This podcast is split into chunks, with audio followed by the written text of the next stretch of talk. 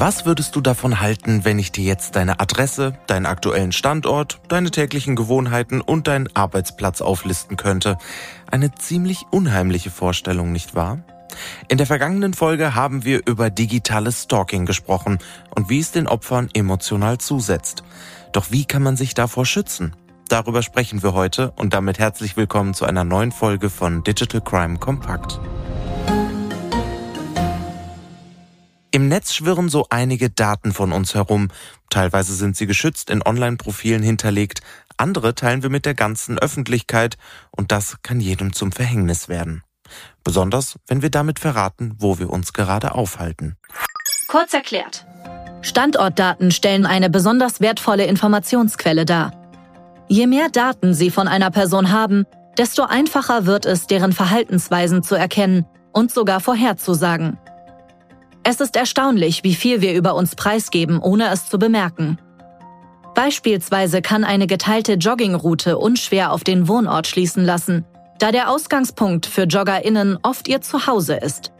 Und öffentliche Posts in sozialen Medien können schnell das Fitnessstudio oder das Lieblingsrestaurant einer Person preisgeben.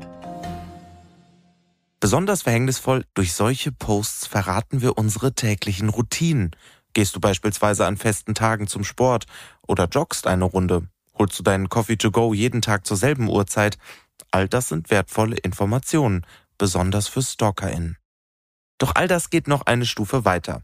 In der vergangenen Folge haben wir über Stalkerware gesprochen, also eine Software, die auf deinem Smartphone installiert wird, um noch weit mehr Daten zu sammeln. Dazu gehören Chatverläufe, Anrufprotokolle und sogar Fotos und Videos. Kurz erklärt. Stalkerware kann nicht ohne weiteres aus der Ferne auf ein Smartphone aufgespielt werden. Entweder klicken Nutzerinnen auf einen Link, um die schädliche Software versehentlich herunterzuladen, oder die Täterinnen halten zu irgendeinem Zeitpunkt das entsperrte Smartphone in der Hand, um die Überwachungssoftware aufzuspielen. Doch wie kann man sich vor dieser Software schützen? Hier ein paar Hinweise. Blockiere in den Einstellungen deines Smartphones die Installation von Software aus unbekannten Quellen. So wird garantiert, dass nur Anwendungen aus offiziellen App Stores installiert werden können. Nutze starke Passwörter und gebe diese nie an Dritte weiter. Lasse dein Handy nie entsperrt und offen zugänglich herumliegen. Hast du eine Beziehung beendet, achte darauf, dass alle Verknüpfungen zu gemeinsamen Anwendungen, Mailkonten oder Profilen entfernt werden. Doch was tun, wenn du den Verdacht hast, dass die Stalkerware bereits aktiv auf deinem Smartphone Daten sammelt? Achte auf diese Warnsignale. Dein Datenverbrauch steigt schlagartig an. Deine Akkuleistung lässt nach und generell ist dein Smartphone wesentlich langsamer als sonst. Du findest Anwendungen auf deinem Smartphone, an deren Installation du dich gar nicht erinnern kannst. In deinen Smartphone-Einstellungen kannst du bei Akku- und Datenverbrauch noch genauer hinschauen. Die meisten Geräte zeigen dir, welche App verbraucht am meisten Akku und welche App zieht am meisten mobile Daten.